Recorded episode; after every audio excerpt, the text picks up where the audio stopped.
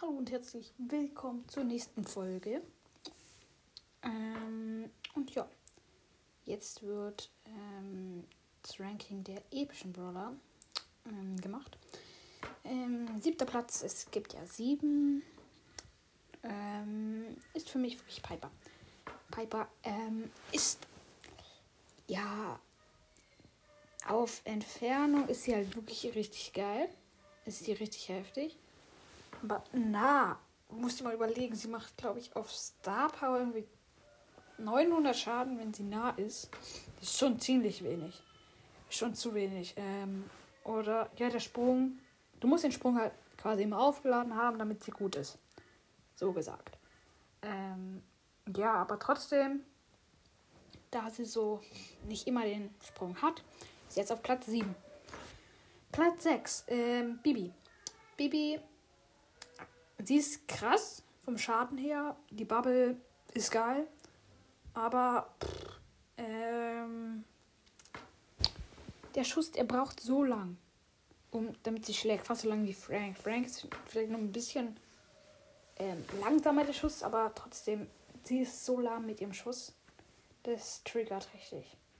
Du musst halt irgendwie vorzielen, weil du kannst irgendwie, wenn du fünf Blöcke irgendwie vor einer Kiste stehst, kannst du schon machen. Und dann machst du den Schaden, wenn du bei der Kiste stehst. Das ist so krass.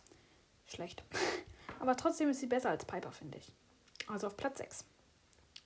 Platz 5 ist Frank. Frank, ja gut, er braucht halt wirklich einen langsamen Schuss, wie Bibi, wie ich davor schon gesagt habe. Aber seine Ulti ist nochmal ein Tick besser, finde ich, als Bibi. Und das Gadget, dadurch kann er halt auch nicht gestört werden. Das finde ich dann auch ziemlich geil. Ja, und Frank war halt auch mein erster Rang 20er. Deswegen. Ja. Vierter Platz ist dann Pam. Pam, die Mutti. Ja, ganz okay. Star Power ist geil. Da, wo sie so heilt. Gadget ist okay, würde ich sagen. Da, wo sie sofort heilt. Ich weiß gerade gar nicht mehr, was ihr zweites Gadget ist. Oder hat sie überhaupt ein zweites? Ich weiß gerade gar nicht. Auf jeden Fall, ich habe sie halt auch Rang 20. Ähm, sie ist schon ganz okay. Wenn man sie auf Star Power hat, ist sie natürlich nochmal stärker. Aber ja. Sie ist so verdient auf Platz 4. Da. Dritter Platz ist Nani, finde ich. Nani mh, macht richtig krass Schaden, hat aber zu wenig Leben dafür. Ist aber verständlich, wenn sie jetzt mehr Leben hätte, dann wäre sie ultra krass overpowered.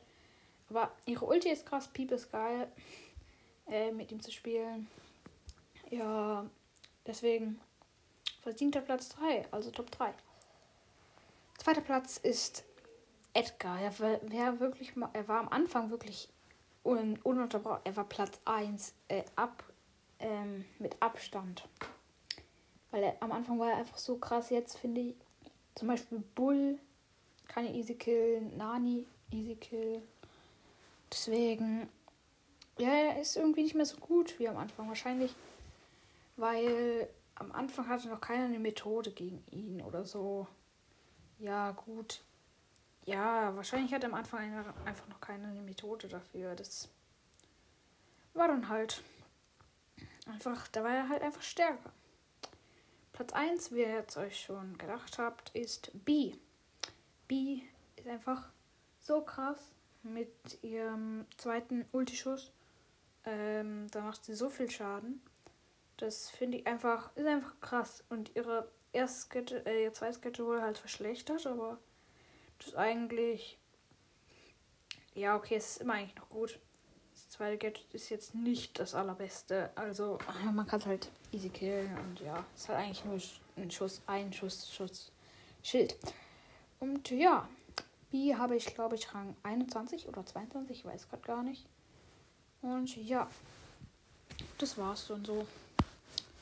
Und ja.